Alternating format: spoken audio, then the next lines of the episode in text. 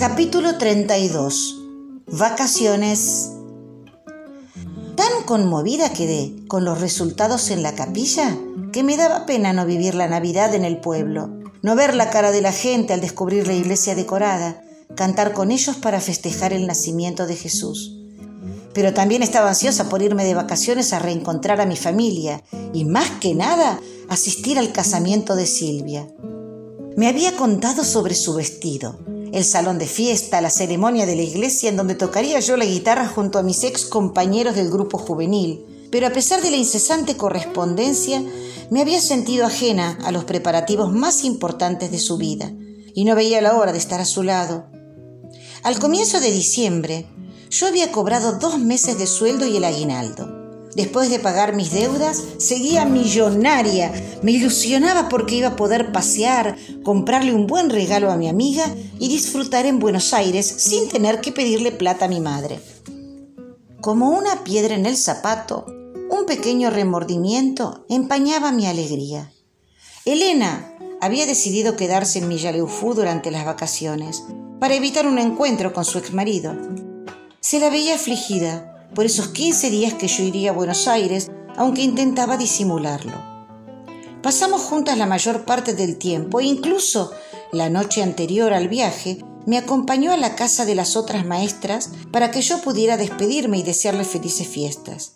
Gabriela nos hizo pasar amablemente y presentó a los dos hijos y a su marido, al que ni miré a los ojos por si acaso. Tan herida había quedado yo después de la experiencia con Susana y sus amores. Brindamos con una sidra bien helada y pasamos un rato agradable. Desde allí nos encaminamos hacia el que había sido mi primer hogar.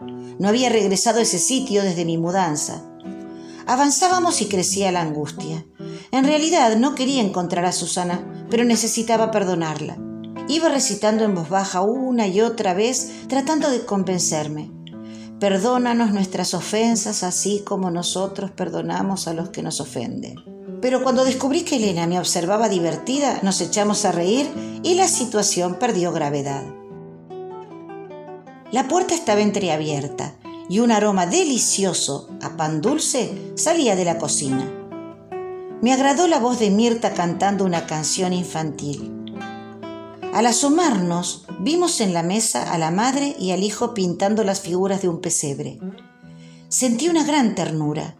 Ellos dos solos habían logrado formar una hermosa familia. Mirta nos invitó a pasar. La besé y enseguida le ofrecí un chocolate gigante Ezequiel, que me agradeció con un abrazo. Me sentí triunfante. Algo del hielo que nos separaba se había derretido. Le pregunté por la vecina conviviente. Me dijo que la había escuchado a la madrugada cuando se había ido en el auto sin despedirse. Ay, sentí un gran alivio. Había cumplido con mi conciencia sin pasar el mal momento de enfrentarla. En ese instante comprendí que le tenía miedo. De regreso a casa, le comenté a Elena mis dudas. No entendía el porqué de mi temor. ¿Qué tenía Susana que con su sola presencia me alteraba? ¿Era su mirada inquisidora? ¿O tal vez la posibilidad de que me volviera a agredir? Sentía incluso que había algo más, algo profundo que yo no podía descubrir, pero que me ponía alerta. Elena, como siempre, logró calmarme. Tenía experiencia en el trato con gente singular. Lo mejor, me dijo, era relacionarse con personas como Susana, solo lo mínimo imprescindible. Dejarlas pasar por nuestras vidas sin pena ni gloria. Qué bien me hizo escuchar sus consejos. Elena me hacía bien. El miércoles 22, bien temprano, Benito nos llevó a Cristina y a mí en su camioneta hasta Chosmalal. Ahí tomamos un micro a Neuquén, donde por fin subimos al tren que nos llevaría hasta Constitución. ¡Ay, qué lejos que estábamos! Llegamos a Buenos Aires con dolor de garganta de tanto hablar a los gritos y reírnos.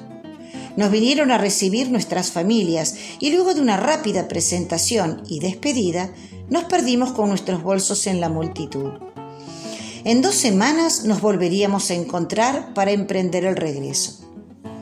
A pesar de los muchos agasajos y reuniones en las que tuve parte, A pesar de pasar las fiestas con los parientes, el reencuentro con amigos de la parroquia, la tarde de confesiones con mi abuelita, el casamiento y la despedida de Silvia que se iba a vivir a Mendoza, la escapada con mamá y mi hermana a Mar del Plata y todo lo que ocupó mis horas en esas vacaciones, la quincena se fue volando y yo estaba feliz de que así fuera, porque no veía la hora de regresar a Millaleufú.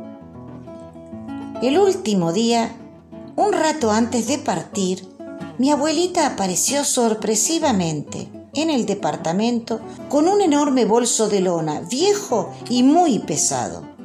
Mamá la retó y se lo quiso quitar de la mano. No podía ser que con la edad que tenía anduviese en la calle o viajando en colectivo con semejante bulto. Mi abuela la miró seria, dejando en claro que no soportaba que le dijeran lo que podía o no hacer como si fuese una nena. Con un brillo travieso en los ojos, me entregó el bolso. Lo abrí con mucha intriga. Estaba lleno de revistas, diarios y recortes perfectamente ordenados. Son para tus clases. A falta de pantalla, buenos son los papeles. Fuerza, querida, confío en vos. Me dijo con esa voz finita que yo tanto amaba y me guiñó un ojo en signo de complicidad. El archivo personal de mi abuela, años de historia registrados prolijamente para que pudiera ilustrar mis relatos con los chicos. Era un tesoro, el más grande que había tenido en mi vida. La abracé tan fuerte que casi la rompo. No tenía tiempo de revisarlos como hubiese deseado, leerlos con ella, pero me consolé pensando que ya compensaría esa imposibilidad con los relatos que le trajera después de usarlos. Silvia estaba de luna de miel y mi tía Chichi con gripe, así que mamá esta vez me llevó sola a la estación. Viajamos en silencio, escuchando la radio en el auto. Yo no podía hablar. No quería que se diera cuenta de la tremenda ansiedad que sentía por llegar a Milleleufú. Temía que pensara que no la iba a extrañar, que no la amaba como se merecía. Y ella seguramente no quería mostrarme su melancolía por mi partida. Por suerte en la terminal nos encontramos con la familia de Cristina, que comenzó un diálogo tan animado con mi madre que parecía que se habían olvidado de nosotras y me sirvió para irme sin tanta culpa. Charlando y contándonos los días pasados, dejamos atrás los kilómetros que nos separaban de los nuestros. La noche de Reyes del 77 estábamos llegando otra vez con Cristina a la terminal del pueblo. Nos quedamos en silencio, un tácito acuerdo para disfrutar del momento. La luna llena recortaba la cordillera contra la negrura del cielo. Imaginé que eran las manos de Dios que me recibían en su cuenco y con los ojos cerrados me entregué a Él acurrucándome en el asiento.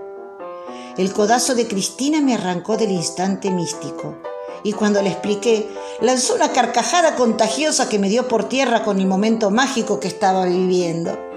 Medio cuerpo afuera de la ventana, una encima de la otra, muertas de risa, recorrimos las cuadras del pueblo para ver quién nos esperaba.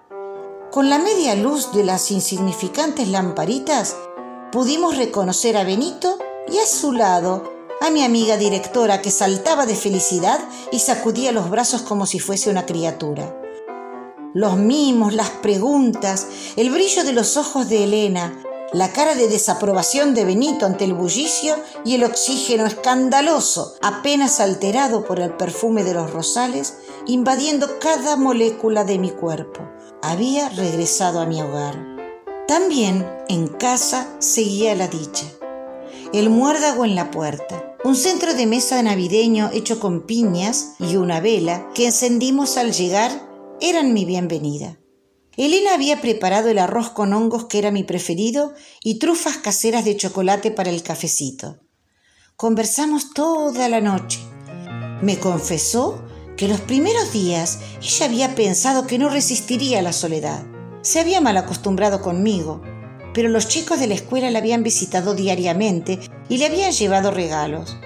Platos decorados, portafósforos, un muñeco de trapo, todas cosas que habían aprendido a hacer en las clases de manualidades.